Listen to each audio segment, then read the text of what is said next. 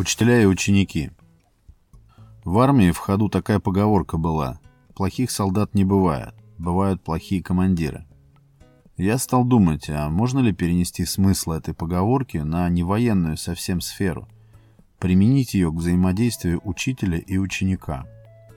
Если сказать, что плохих учеников не бывает, а есть лишь плохие учителя, будет ли это верным утверждением? Да, можно подумать, что это применимо только к суровым армейским порядкам, к жесткой структуре управления и прочее, но вот и в обычной гражданской жизни может ли это работать?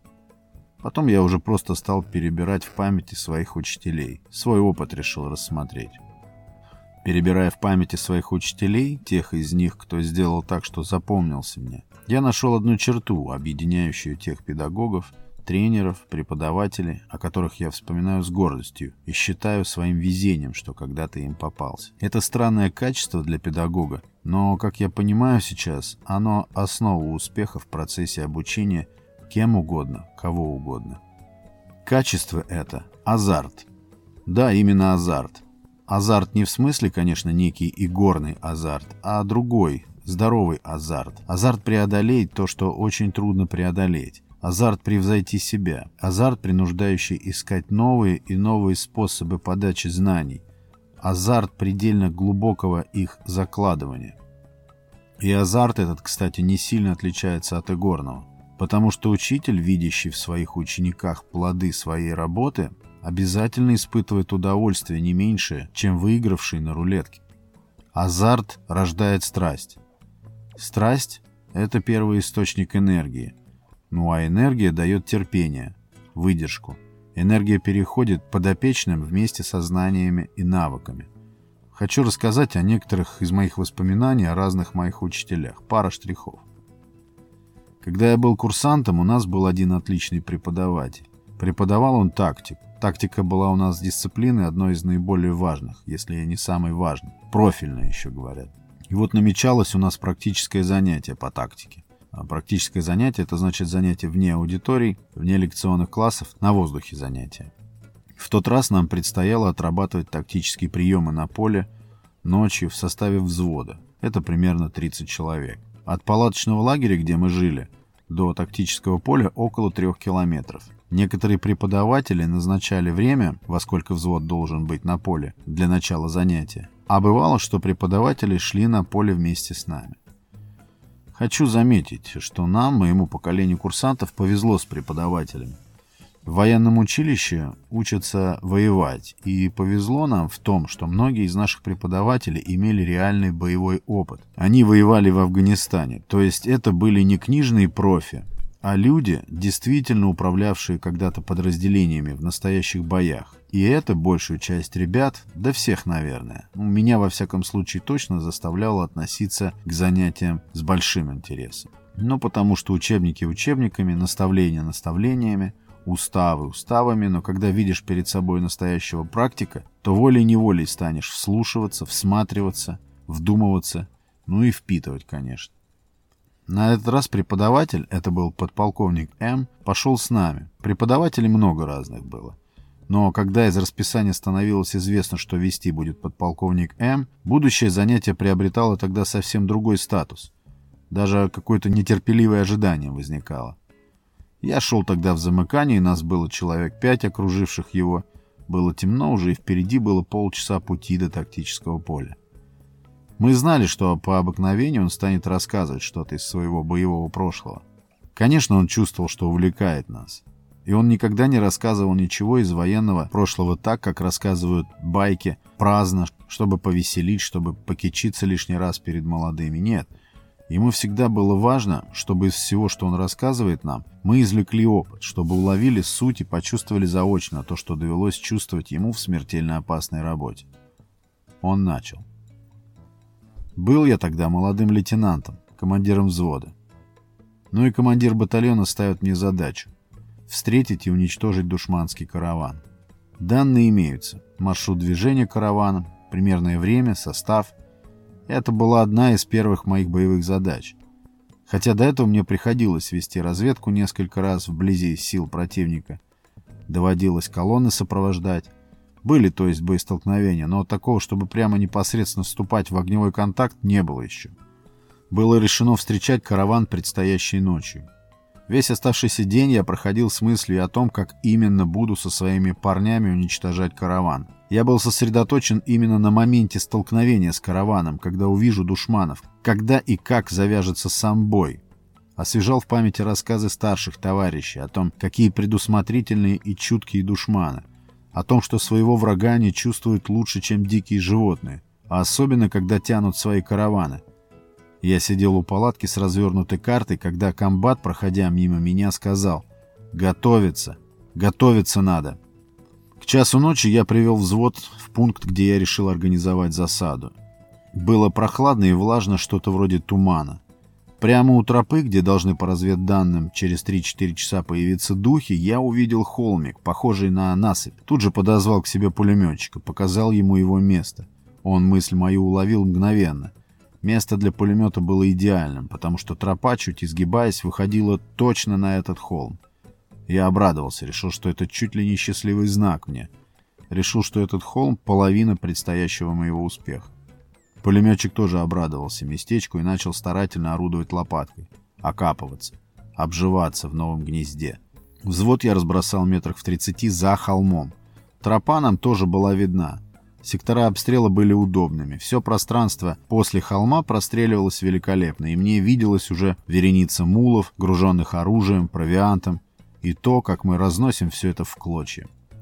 План был простой. Пулеметчик пропускает примерно треть каравана мимо себя, в упор пулеметным огнем начинает уничтожать среднюю треть каравана. Сразу после того, как он открывает огонь, по первой, пропущенной вперед трети каравана, открывает огонь правый фланг взвода. Левый фланг уничтожает замыкание, и в случае, если караван станет отходить назад, преследует и также его уничтожает. После того, как все разместились на своих местах, настало время ждать. Ночь, тишина и ожидание. В течение часа не было ни малейшего движения. В какой-то момент мне показалось, что ничего и не будет. Я знал, что троп здесь много разных, что духи что-то прознали, возможно, и изменили маршрут. С каждой минутой эта мысль укреплялась все больше. Появление духов из-за нашего холма казалось мне все менее и менее вероятным. Затем все стало происходить очень быстро. Мы все услышали отдаленный гул. Это были не разговоры, не звуки движения, не стук копыт, не лязг оружия. Это был тихий гул, и исходил он точно оттуда, с тропы, уходящей от нас за холм, где сидит мой пулеметчик. Это был тот самый караван. Гул стал нарастать, и теперь можно было даже различить речь, потому что, как и спланировано, пулеметчик пропускает головную часть каравана, которая уже попала в зону ответственности правого фланга взвода. Все ждали начала работы пулеметчика на холме. То, что произошло дальше, я никогда не забуду. В секунду, когда должна была раздаться пулеметная очередь с холма, впереди себя я услышал металлический звук осечки. Потом еще одной осечки и еще одной. Духи мгновенно вскинули оружие и открыли шквальный огонь из всего, чего можно было по холму, по позициям, где цепью располагался взвод. Мы не могли поднять и носа. Когда он дошел до этой части рассказа, мы уже вышли на тактическое поле. Нас разбирало узнать, что же там произошло тогда на той тропе. Как же так вышло, что пулеметчик не сработал, как было задумано, и главное, от чего были те осечки? Мы построились, и преподаватель объявил тему занятия. Подготовка к засадным действиям. Занятие это было невероятно интересным и важным. История об афганской тропе была вводной частью к предстоящему занятию, в которое эта история так красиво перетекла.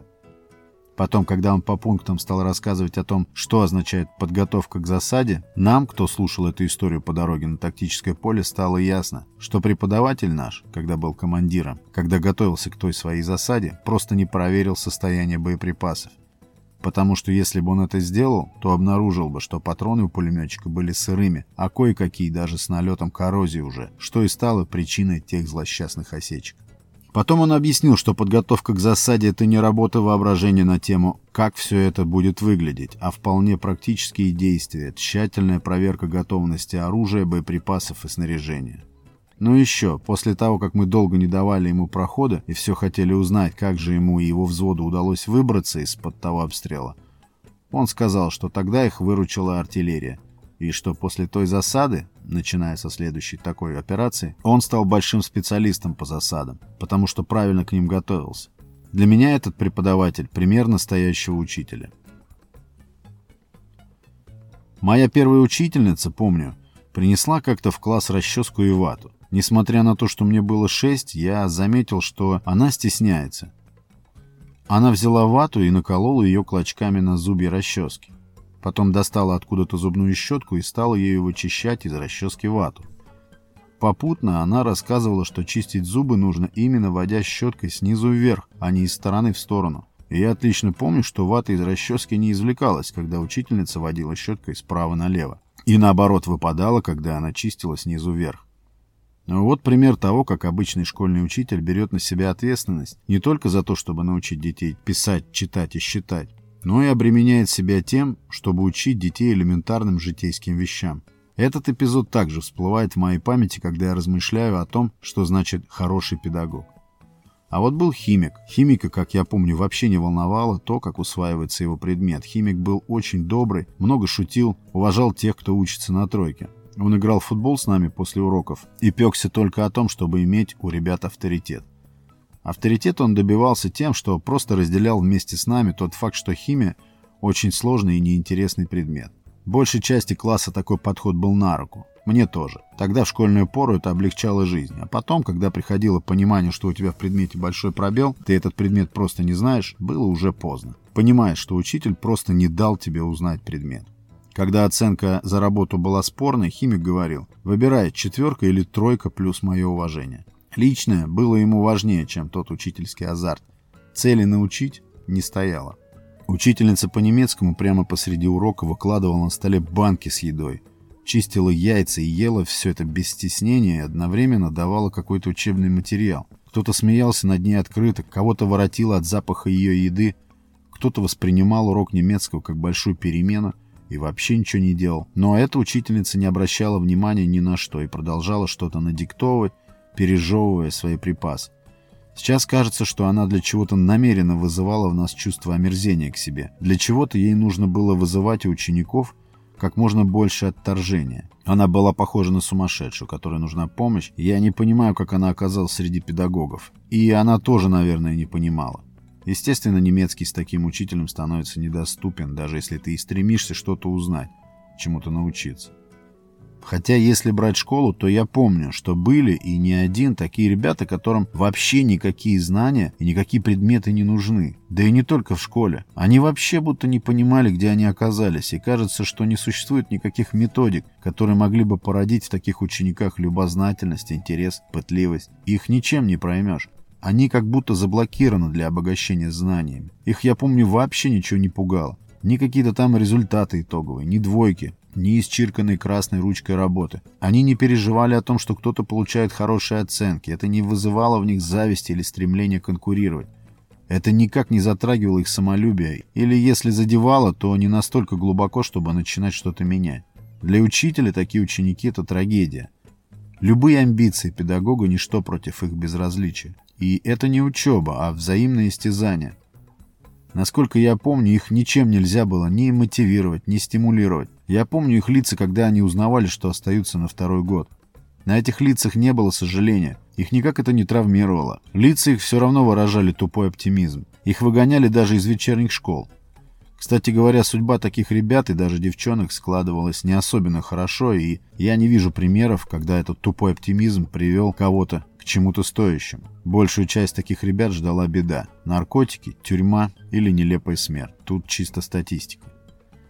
Только вот кто в этом виноват? Ни в коем случае не учитель. Это те случаи, когда учитель даже с богатым набором возможностей, с опытом, просто бессилен. Скорее всего, такая фатальная апатия к обогащению знаниями рождается дома, переходит от родителей, и только в редком случае учитель может пробиться сквозь нее. И я такого не видел. Выходит, плохие ученики все-таки бывают. Учеба — это движение навстречу учителя и обучаемого, а не гонка одного за другим. Так что Плохими бывают и те, и те.